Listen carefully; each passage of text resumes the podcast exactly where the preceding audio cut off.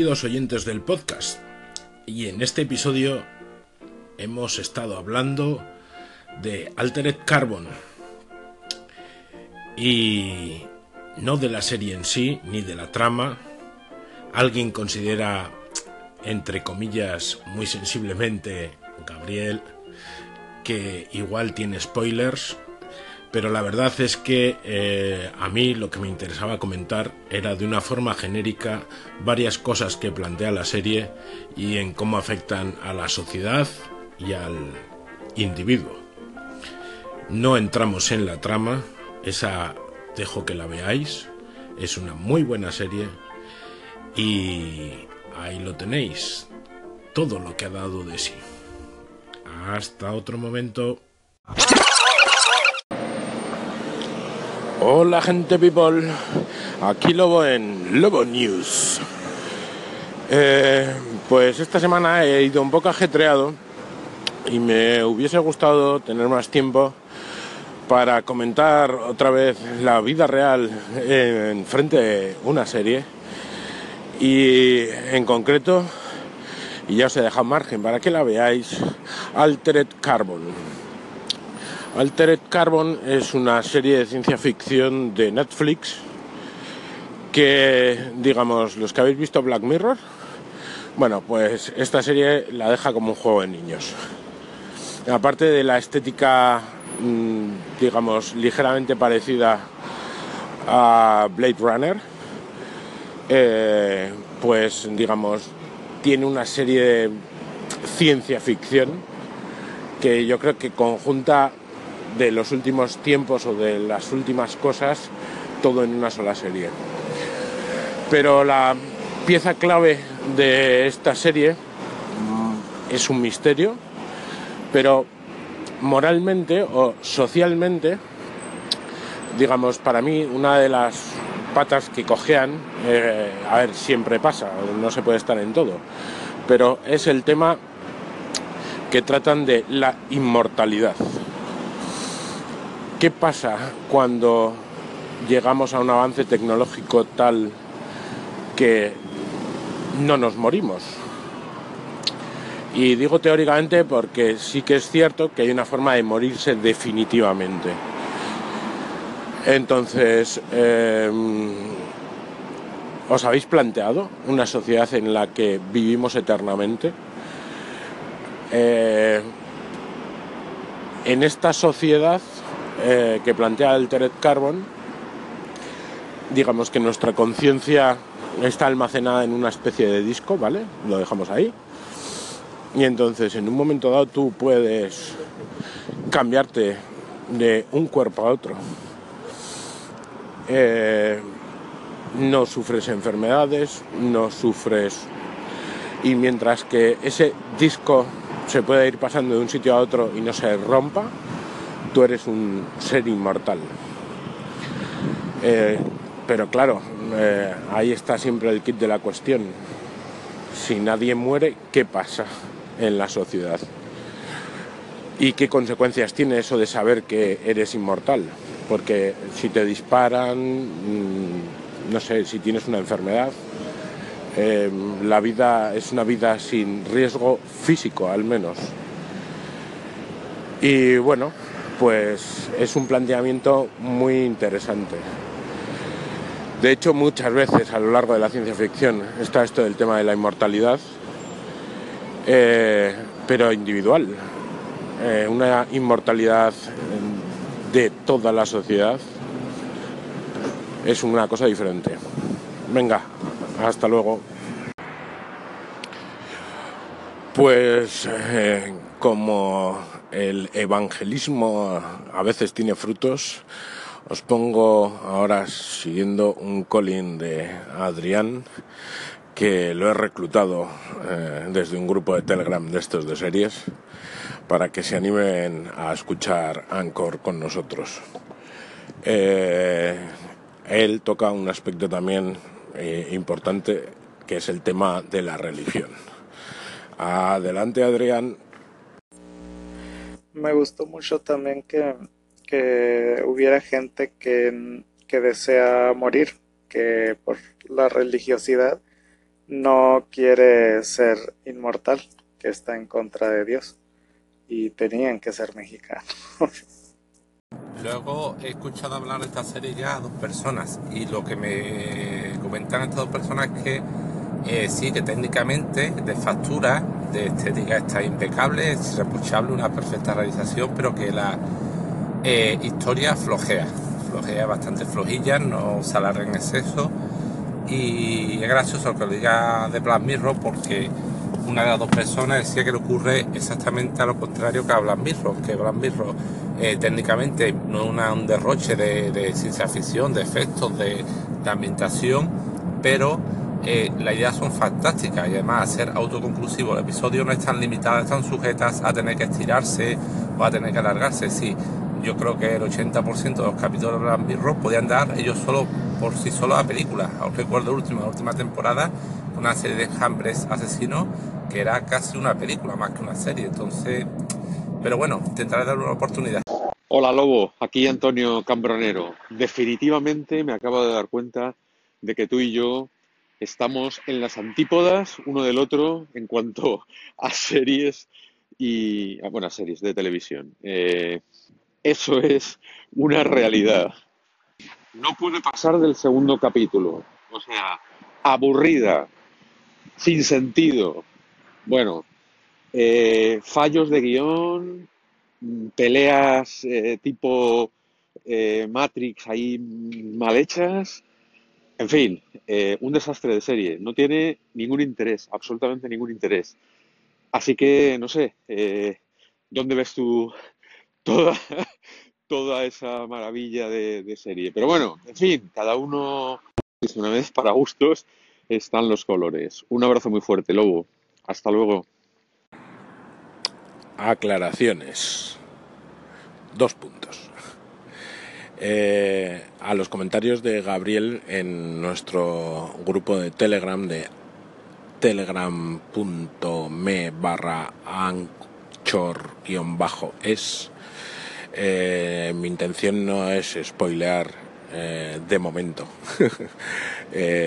esta serie, sino ver en concreto unas cuantas cosas que tienen que a mí me parecen que abren un debate interesante, eh, futurista y que afectan a la sociedad. La trama de la serie eh, quizás la dejamos para otro momento, ¿vale? Y mi intención evidentemente no es spoilear, sino levantar el debate eh, como por ejemplo ha apuntado Adrián, del tema de que somos inmortales y entonces en dónde quedan los dioses eh, y ese tipo de cosas. Respecto a un calling que me ha mandado Antonio Cambronero, eh, pues ya siento que no le haya gustado la serie, pero vamos, a mí me parece una muy buena serie de ciencia ficción y Cyberpunk. Lo dicho, eh, yo te animaría a que la sigas viendo, pero no sé, tú mismo. Eh, hay muchas más series para ver. Eh, seguimos. Uno de los detalles, insisto, Adrián, inmortalidad va en contra de las religiones. Pero no solamente eso, sino que tú eres inmortal, te puedes reencarnar, ¿eh? toma, el budismo está por ahí, te puedes reencarnar en otro ser eh, y entonces eh, en otro ser, no, en otra carcasa, en otro cuerpo, pero ya no solamente en otro cuerpo de un hombre si eres hombre, sino en un cuerpo de una mujer, en un cuerpo de un niño eh, ¿Cuál es la definición entonces de persona, de ser? ¿Dónde queda la identidad de uno mismo? Eh, eres solamente una conciencia. Entonces, esa parte también es sumamente interesante. Y Lobo, de lo que dice de la inmortalidad de toda la sociedad, pues hay una novela, 1984, que me ha acordado porque, ojo, spoiler, que no quiera de esto, que no, no siga escuchando, pero al final del episodio, el malo, eh, cuando está eh, haciendo un interrogatorio y torturando a Winston Smith, creo que era el protagonista, en un momento le dice, mm, tú piensas que yo soy una persona, que yo moriré, que mi tiempo pasará, que, que habrá otros que serán como tú y lucharán, dice, pero la sociedad esta es inmortal, o sea, esta sociedad es como una mano de la cual, un cuerpo de la cual yo soy una mano, un brazo ejecutor. Pero aunque yo desaparezca, la sociedad en, sí, el mecanismo, lo establecido, perdurará y continuará siglo siglo porque es inmortal, porque no tiene un cuerpo permanente. Entonces, me encantó esa parte de, interrogatorio como lo aborda. Venga, hasta luego. Hombre, Lobo, varias cosillas. Eh, una, plantearse una sociedad sin muerte, pues como he escuchado en varios podcasts algunas veces cuando gente hablando de la muerte, es que sin vida no hay muerte. Entonces, una sociedad donde hubiese vida pero no hubiera muerte, eh, pues en teoría en un universo fantástico podría ser, pero en la práctica es imposible. O sea, por la propia conservación de energía, si eh, morimos es porque nacimos. Entonces, si, y ambas cosas son eh, contrapuestas. Si quitas, es como una ecuación, si quitas un término de la ecuación, esta se vuelve imposible. Entonces, que se pudiera alargar de, mm, bueno, artificialmente se podría alargar la esperanza de vida, pero la ciencia no puede ir contra la naturaleza. O sea, la ciencia no puede retrasar tanto la entropía de tal manera. Entonces, planteárselo, pues no sé. Ahora sí, en otros Honings. He de reconocer, Jesús, que aquí eh, de verdad me has pillado. Porque no entiendo qué es lo que quieres decir. Bueno, creo que sí lo entiendo, pero no lo acabo de entender. Eh, si no hay muertes, entonces no hay nacimientos o que no acabo de pillarlo. Eh, y presupongo ahí, por lo que comentas, eh, que lo que dices es que mm, mm, todo lo que se crea se tiene que destruir o algo así. No sé, no lo acabo de pillar, de verdad. no me queda nada claro. Eh, pero vamos, eh, las cosas duran infinito. ¿Cuál es la, cuánto es el tiempo que puede durar algo para que, digamos, sea inmortal o se considere cuasi inmortal? Eh, no sé, yo creo que esa es la, la cuestión, ¿no? Aquí. el tema de vivir eternamente no tiene nada que ver con que no haya nuevos nacimientos. ¿Vale? Eh, lo que pasa es que si la gente no muere y nace nueva gente, habrá, por ejemplo, una superpoblación bestial. De hecho, eh, creo recordar que en un libro de Terry Pratchett, oh Dios, la muerte se toma unas vacaciones y bueno, pasan cosas muy divertidas. No sé si te referías a esto o a qué te referías. Pero bueno, eso. Venga, sigo oyendo tus Collins. Pongo ahora alguno más. Y tío Gilito también nos plantea otra de las cuestiones importantes en esta serie. Y es, eh, ¿seguiremos siendo una sociedad en esta realidad futurista de seres humanos, él dice que de, cyborgs, eh, que, es, que es un cyborg, que es un ser humano puro, al parecer.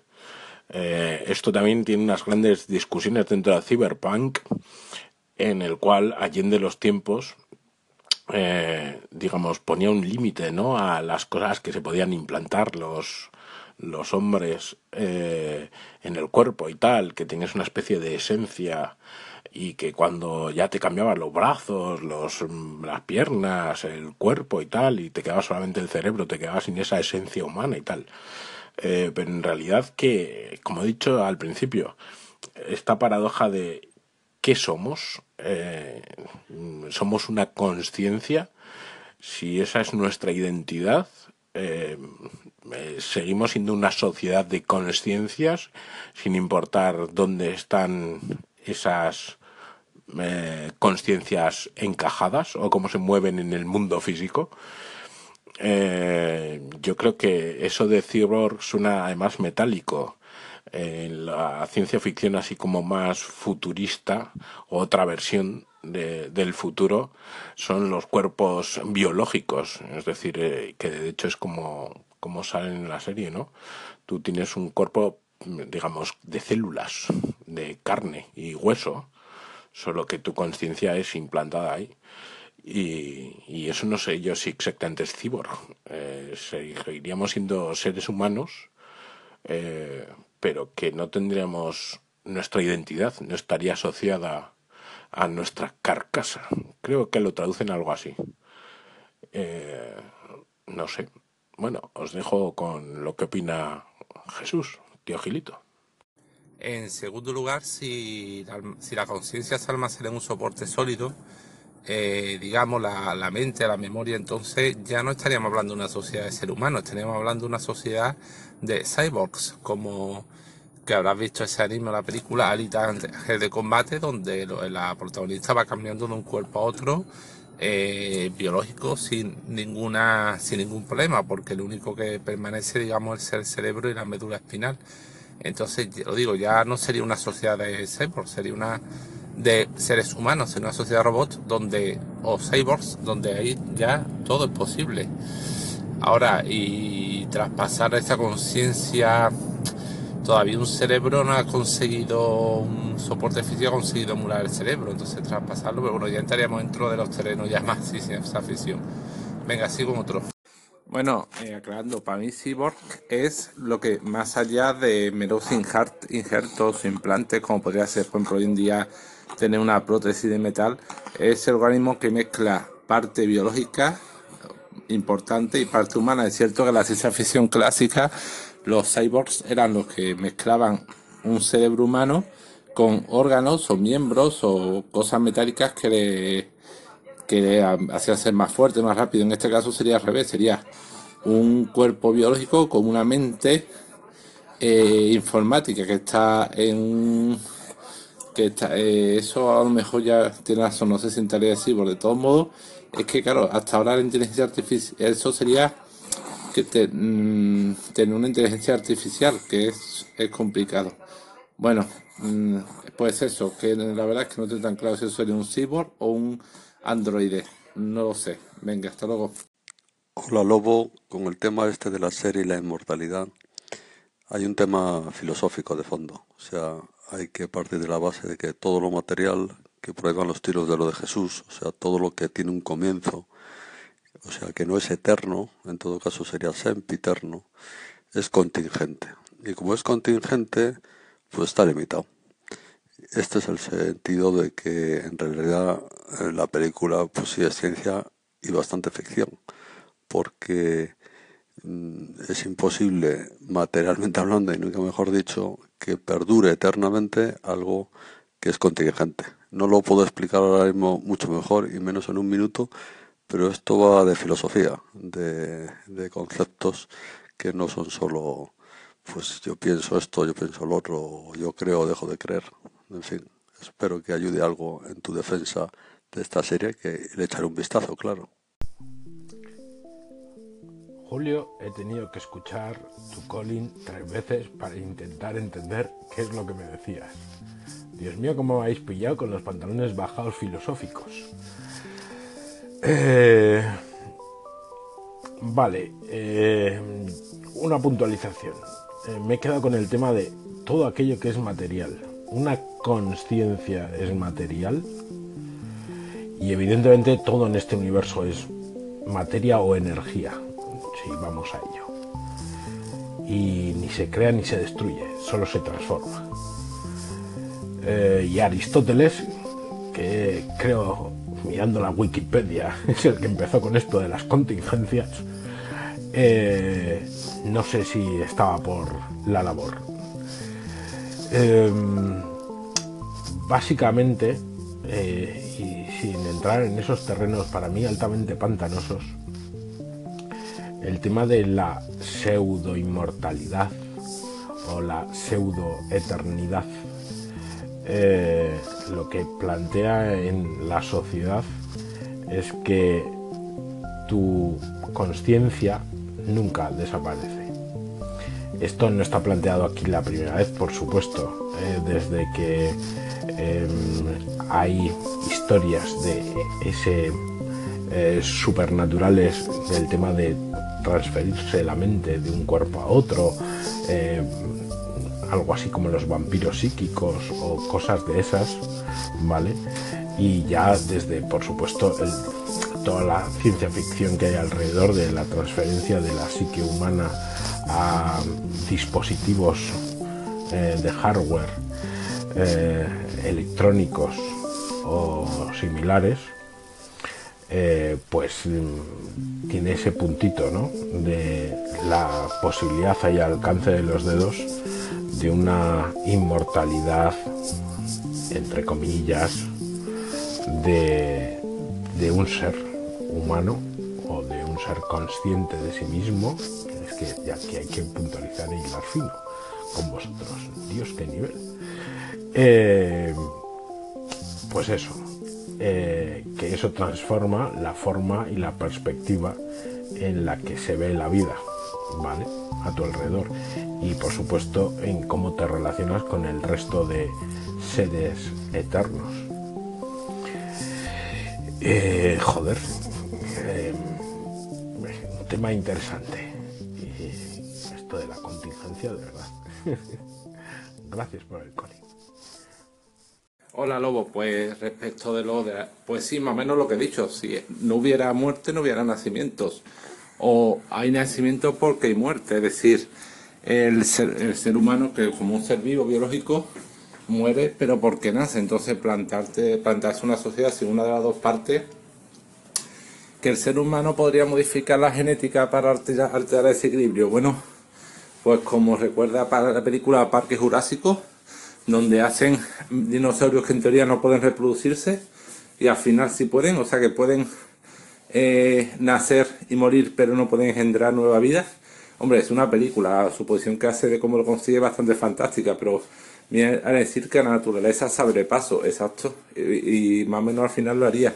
Y hombre, una vida súper larga de cientos de miles de años, pues seguir, eh, habría muerto igualmente al final, por muy larga que fuera. Entonces sí, eso quería decir, más o menos. Por cierto, eh, vuelvo a poner otra vez sobre esta serie eh, la nota de ciencia ficción, eh, pero con mayúsculas. Ciencia ficción, ficción, ¿vale? Lo que sale en esta serie bueno, eh, yo creo que está muy lejos en el tiempo si en algún momento llega a suceder, ¿vale? Así como cuando comenté a Arcángel, dije cuáles eran las similitudes que tienen o más o menos con el mundo actual que podríamos llevar de este episodio de Black Mirror, eh, digamos, en un futuro entre muchas comillas cercano, eh, sobre todo por el ámbito social en el que sale, ¿no? Eh, en ese episodio, porque es, vamos, no hay no, hay otros avances a la vista aparte de, del que centra el tema del capítulo. Eh, no, no, esta serie es ciencia ficción. y dentro de esta ciencia ficción, pues bueno, pues plantean ese futuro allá X en el tiempo, ¿vale? Y, evidentemente, vamos, yo no sé si son imposibles, pero en un futuro cercano, insisto, son muy improbables. No una ni dos, sino cientos de miles de cosas que salen en ella.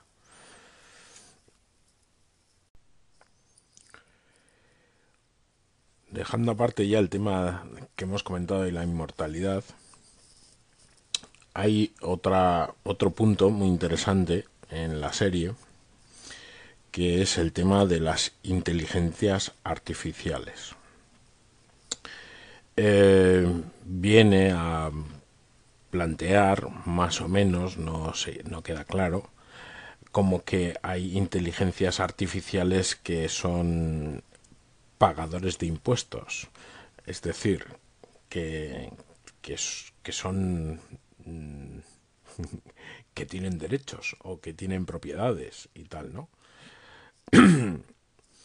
Eh, y esto lleva a otro punto y es en el momento en que, insisto, ciencia ficción, una conciencia humana se puede meter en un dispositivo y ponerlo en un cuerpo, eh, una inteligencia artificial se puede poner en un dispositivo y ponerlo en un cuerpo, eh, cuando esos dos seres se encuentren,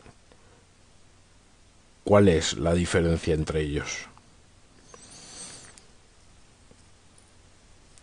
ahí viene también el tema de la religión que comentaba esta antes Adrián.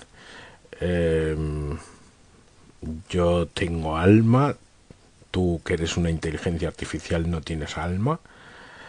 Em, los dioses, los creadores, eh, plantea cosas muy filosóficamente Venga, Julio, dale, dame duro, otra vez. Eh, muy interesantes, ¿vale?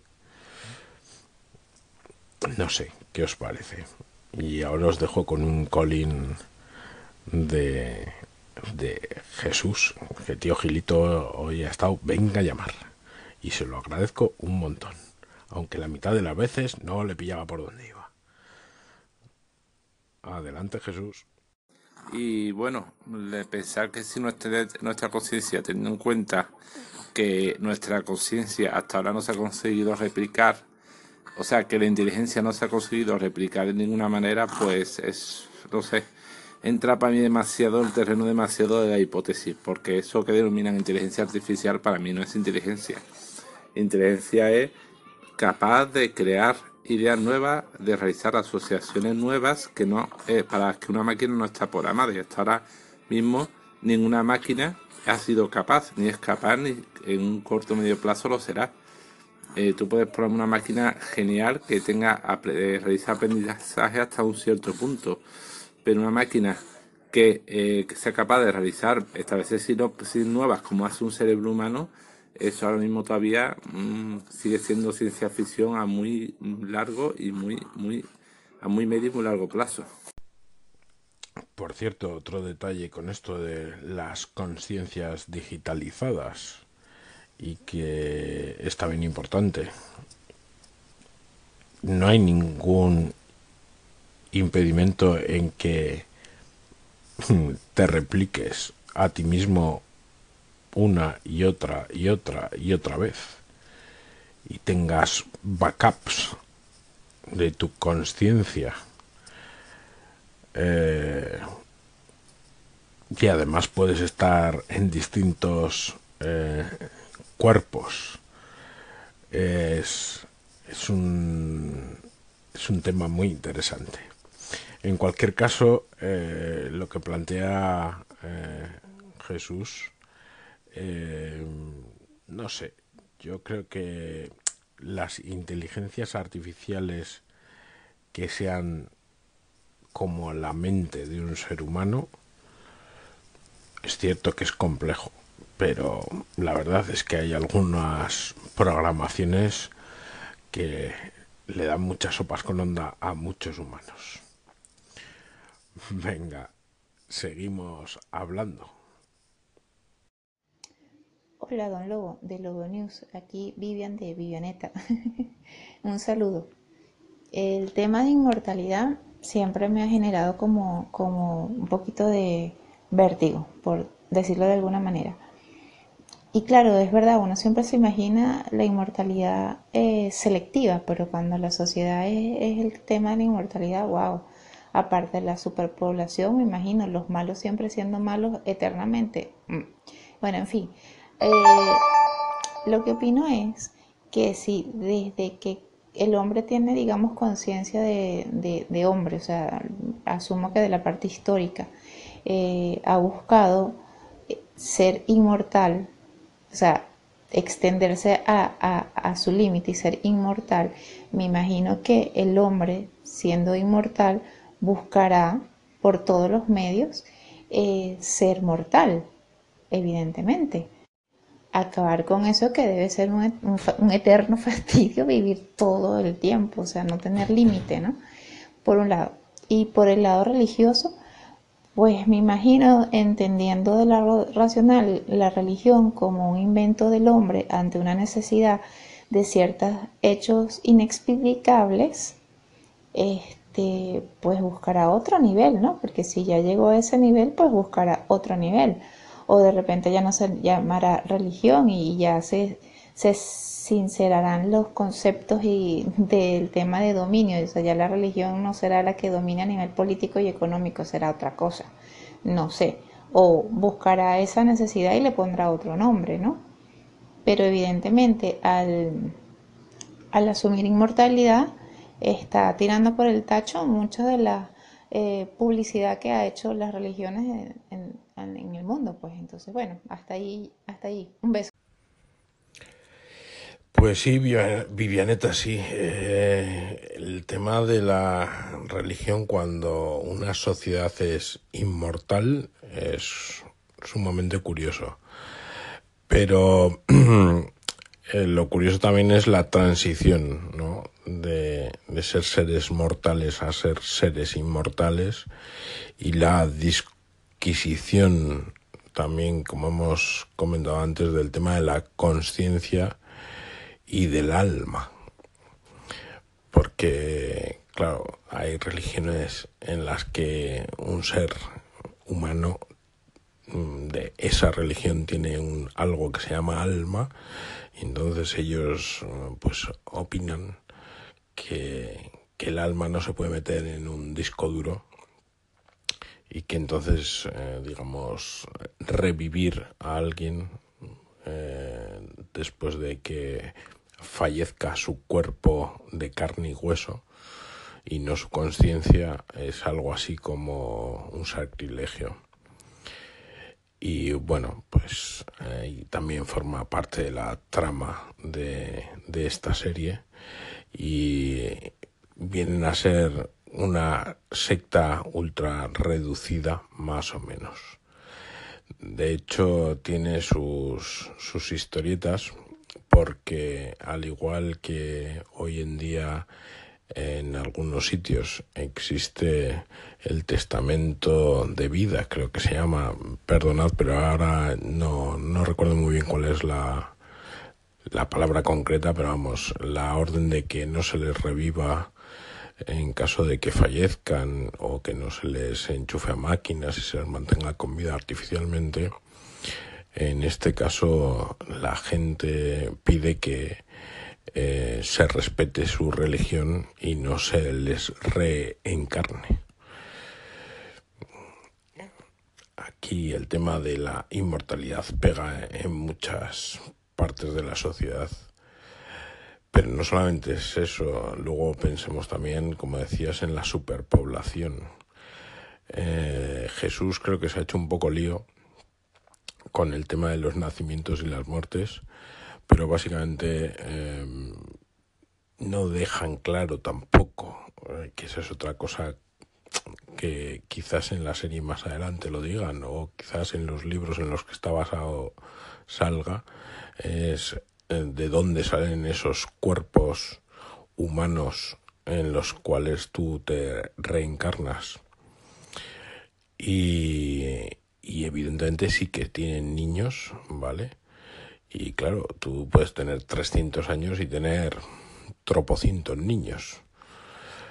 Eh, el tema al respecto ya te digo que es qué cuerpos se reencarnan y también que hay una cosa que sale fugazmente que son los eh, los sintéticos que parece ser que hay cuerpos eh, sintéticos, tanto, eh, digamos, como comentaba también Jesús, en plan más cyborg o en plan más eh, ser humano con mejoras genéticas y demás.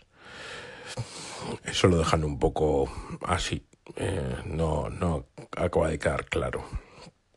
Pero el caso es que eso, que que hay una superpoblación, la gente se sigue reproduciendo y yo creo que más o menos la gente fallece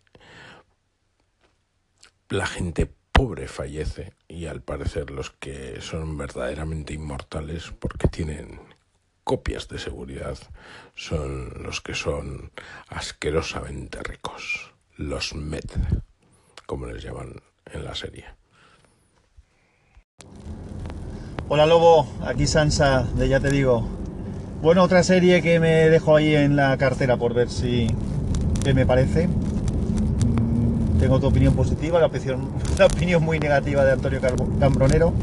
Ya veremos. Y respecto a las cuestiones filosóficas diversas, pues bueno, decir lo siguiente. Primero, que contener eh, la conciencia de alguien en, en nada en un soporte físico de cualquier tipo, a mí se me antoja prácticamente imposible. Es decir, la parte cognitiva, no te digo que no, pero la parte de conciencia, pues lo veo complicado.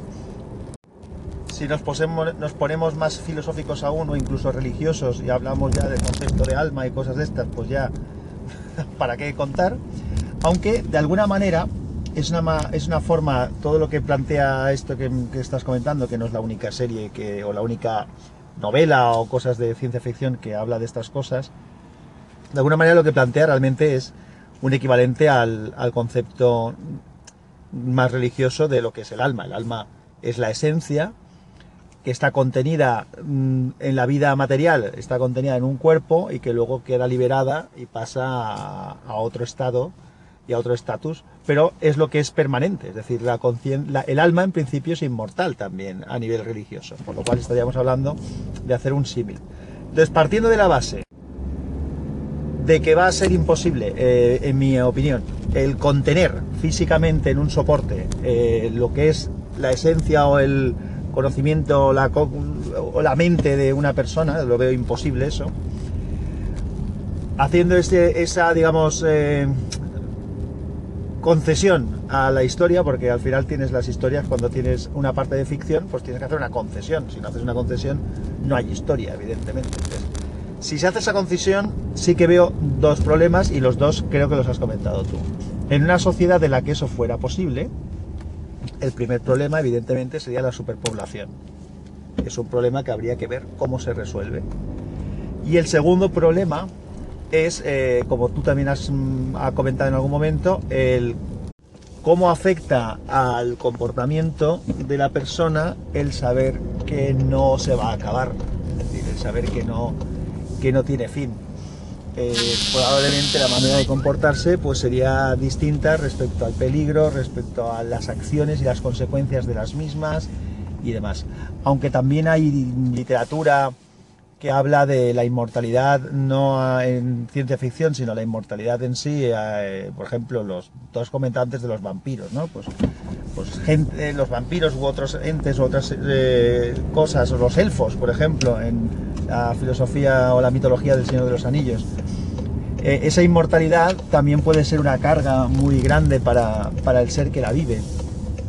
De hecho, mm, ya que he nombrado el Señor de los Anillos, en la mitología del Señor de los Anillos, en el Silmarillion se mm, explica y en el, Señor de los Anillos pues también de alguna manera se comenta, el hombre, que es un ser ya de la tercera edad, igual meto la pata con lo de las edades, que ahora no, lo tengo fresco, pero el, hombre es un ser al que se le concede lo que se llamaba el, don del hombre.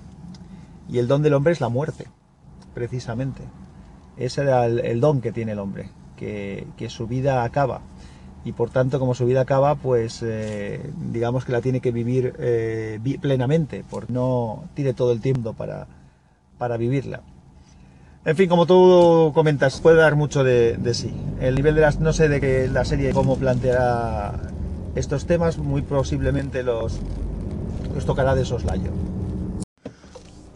Hola lobo soy Sansa de ya te digo qué tal eh, mira, hacerte un comentario simplemente. Eh, la llamada anterior mía eh, la he hecho a mitad escucha de las distintas llamadas y contestaciones por tu parte del tema este.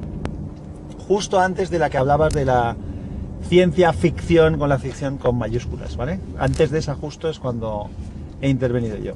Luego está curioso que cuando haces un comentario, luego van viniendo otros y ves que algunas cosas que has comentado tú, pues también vienen a colación Simplemente si el tema este os resulta interesante, os propongo otras dos cosas que igual habéis visto todos.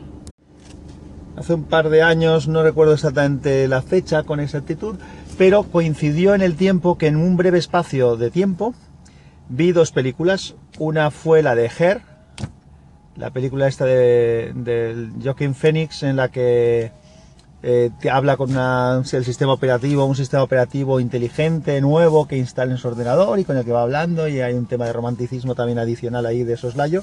De hecho, siempre he pensado que es una película romántica con un, un fondo de ciencia ficción eh, detrás, pero que está más, aunque podemos sacar la parte filosófica, pero la película es más una película de relación que una película de ciencia ficción, porque no ahonda mucho en cómo está eso hecho. Y la otra película que vi en un breve espacio de tiempo era la de Ex Máquina, que es otra historia. Ex Máquina sí que es una película sobre inteligencia artificial. Y bueno, a mí personalmente me gustó. No sé, porque las películas yo creo que también, eh, como todo en la vida, depende del momento en el que uno le lleguen, pues le gusta más, le gusta menos, le entra más, le entra menos. Seguro que todo el mundo ha tenido alguna experiencia de empezar a leer un libro en un momento en que no había manera de leerlo y después mm, retomarlo tiempo después y no poder soltarlo hasta que te lo acabas, ¿no? Entonces eso pues son cosas que dependen mucho de, del estado de, ánimo de cada uno. Pero bueno, esas dos películas, si no las habéis visto, eh, hablan sobre el tema de inteligencia artificial en este caso y son interesantes eh, de ver si no las habéis visto. Venga, un abrazo.